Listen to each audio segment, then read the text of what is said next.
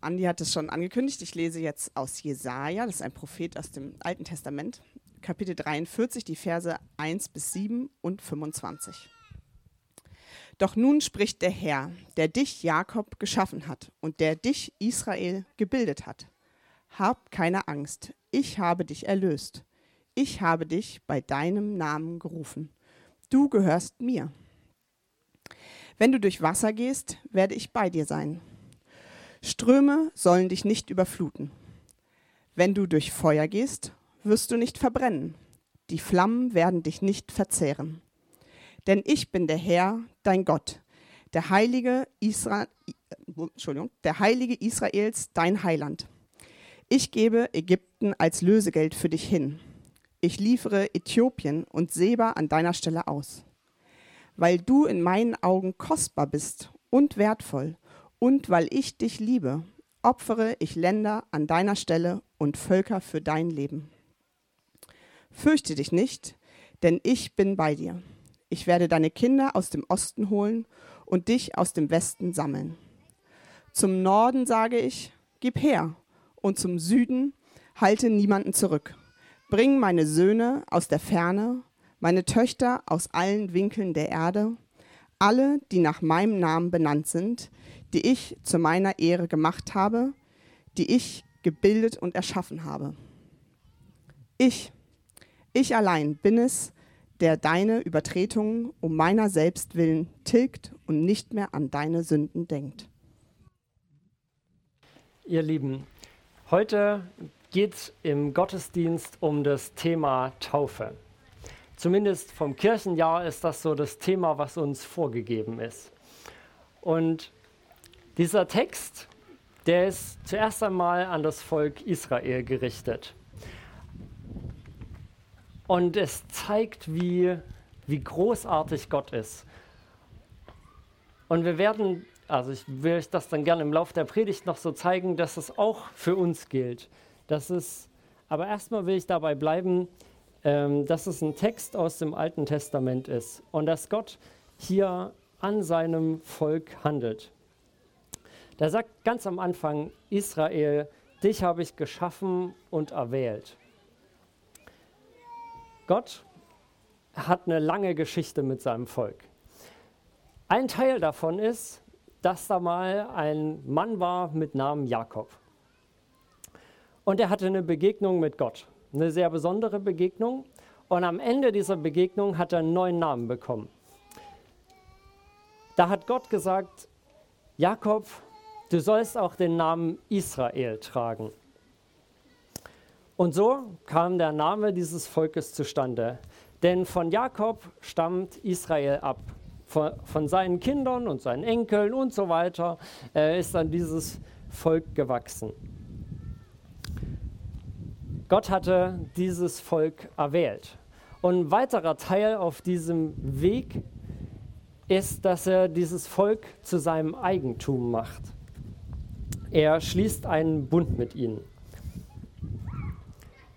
Sie sind als Volk an einem Berg und da redet Gott eine ganze Weile und sagt, ihr sollt mein Eigentum sein, ihr sollt mein auserwähltes Volk sein und durch euch will ich der Welt, will ich den anderen Völkern, will ich anderen Menschen zeigen, wie ich bin. Gott wählt ein Volk aus, um sich selbst bekannt zu machen. Und er schließt einen Bund mit ihnen. Das kann man sich vorstellen wie ein Vertrag. Und das Spannende an diesem Bund oder Vertrag ist, dass Gott dafür einsteht, dass er ewig bestehen bleibt. Also Israel kann noch so viel falsch machen und Spoiler, sie haben recht viel falsch gemacht und sind immer wieder von den guten Wegen, die Gott ihnen vorgegeben hat, abgewichen. Aber sie können diesen Bund nicht so brechen, dass er aufgelöst wird, sondern Gott hat ganz am Anfang festgelegt, ihr seid mein Volk und daran wird sich nichts ändern. Denn Gott der ist der Garant, der steht dafür ein, dass dieser Bund, dass dieser Vertrag bestehen bleibt, dass er gültig bleibt. Und es bringt mich echt zum Staunen. Also, dass Gott sagt, egal was ihr macht, egal wie weit ihr auf Abwege kommt, ihr bleibt mein Volk, ihr bleibt mein Eigentum und ihr bleibt das Volk, was mich repräsentieren soll. Und tatsächlich ist es so, in dem Kontext, in dem unser Predigtext steht, dem Volk Israel, dem geht es gar nicht gut. Die können diese Verheißungen, die hier genannt werden, richtig gut brauchen. Denn die sind nicht mehr in ihrem Heimatland, sie sind verschleppt, sie sind im Exil.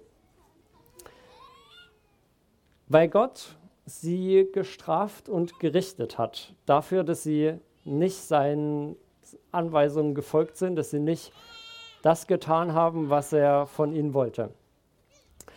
Und er straft sie nicht als so eine Gemeinheit oder weil er so eine sadistische Ader hat, sondern Gottes Strafe trifft das Volk, um es zur Umkehr zu bringen, um sie wieder auf ihn zurückzuorientieren, zurückzuverweisen. Und in dieser Situation, in der es dem Volk schlecht geht, da gibt er diese Zusagen. Und er sagt auch, Da gibt er ja diese Zusagen, wenn du durchs Wasser gehst, werde ich bei dir sein. Ströme sollen dich nicht überfluten. Und wenn du durchs Feuer gehst, wirst du nicht verbrennen. Die Flammen werden dich nicht verzehren. Gott sagt, es wird kein Ende mit euch geben. Also selbst wenn ihr irgendwie in Feuer oder in Wasser geratet, ich werde euch beschützen und ich werde euch hindurchbringen. Das ist so dieser eine Teil oder das ist so ein Teil dieses Bundes, dass Gott sagt, ich bleibe euch treu, ihr bleibt mein Eigentum. Und wenn Israel den Bund übertritt, dann tut Gott, was nötig ist, um sie zurückzuführen. Und was ich auch sehr spannend fand in dem Text ist, dann sagt Gott, dass er sich diesen Bund etwas kosten lässt. Er sagt, ich gebe äh, Ägypten als Lösegeld für dich hin. Und da habe ich eine Weile drüber nachgedacht. Denn auch ein Teil der Geschichte von Israel ist, dass dieses Volk in Ägypten festsaß, äh, in der Sklaverei. Sie wurden ausgebeutet und als Sklavenarbeiter äh, genutzt. Und Gott führt sein Volk da heraus durch mächtige und auch durch schreckliche Zeichen. Nicht gerade zum Wohle der Ägypter. Die müssen eine ganze Menge erdulden, bis sie endlich bereit sind oder bis ihr Oberhaupt, der Pharao, endlich bereit ist, Israel gehen zu lassen. Und die Ägypter, die sind ja auch Menschen und Gott liebt alle Menschen. Ich glaube, es ist ihm auch schwer gefallen, dieses Volk so zu schlagen oder solche großen Zeichen da zu tun. Aber das sind Kosten, die er auf sich nimmt, um sein Volk frei zu bekommen. Und auch die Zeichen, die er in Ägypten tut, die haben immer den Sinn, das sagt Gott da auch dazu, die haben den Sinn, dass die Ägypter sehen, er ist Gott. Er ist der, Herr über Himmel und Erde. Das ist das Zweite, was mich staunen lässt, dass Gott sich Erwählung und etwas kosten lässt, dass sein Volk sein Eigentum ist und bleibt.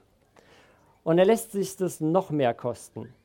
Denn, wie ich vorhin schon gesagt hatte, Israel, die übertreten immer mal wieder den Bund und kommen auf falsche Wege.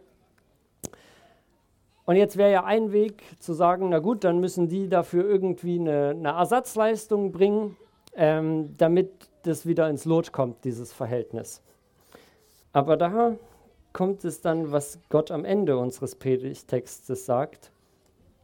Da sagt er, ich, ich allein bin es, der deine Übertretung um meiner selbst willen tilgt und nicht mehr an deine Sünde denkt.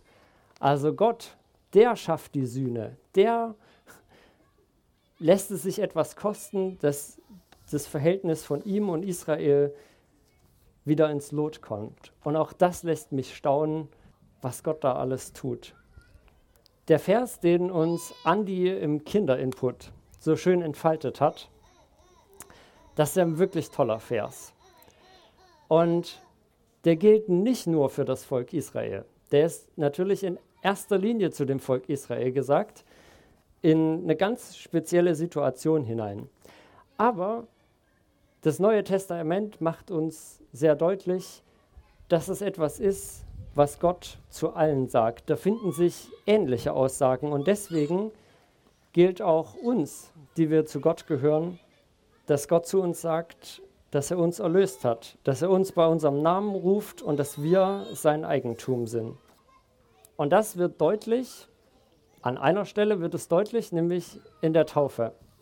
Da passiert das, dass Gott zu einem Menschen sagt, du bist mein Eigentum, du gehörst mir, ich bin mit dir im Bund.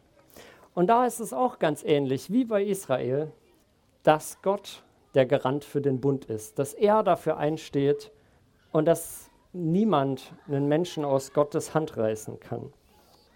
Der Epheserbrief, der, der sagt es so schön, vor Grundlegung der Welt, da wurden wir erwählt. Da hat Gott auch zu uns Ja gesagt und hat gesagt, ich will, dass du mein Kind bist. Und durch Jesus sind wir das. Durch ihn kommen wir mit Gott in einen Bund.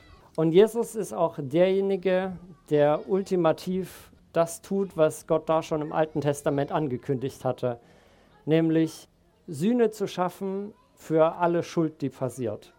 Jesus ist derjenige, der mit seinem Blut alle Übertretungen und alle Sünden, alle Fehler wegnimmt, der es möglich macht, dass wir ganz rein vor Gott stehen. Jesus ist dieser Garant des neuen Bundes, des zweiten Bundes, den Gott geschlossen hat mit den Menschen.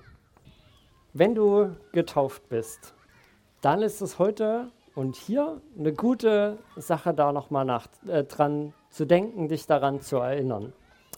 Ganz egal, ob du dich an deine Taufe erinnern kannst oder nicht. Aber Gott, der sagt dir das zu. Hab keine Angst, ich habe dich erlöst. Ich habe dich bei deinem Namen gerufen, du gehörst mir. Und wenn du nicht getauft bist, dann lade ich dich ein, darüber nachzudenken, ob das vielleicht eine Seite in dir zum Klingen bringt, dass Gott einem Menschen sowas zusagt, dass Gott uns so nahe kommt.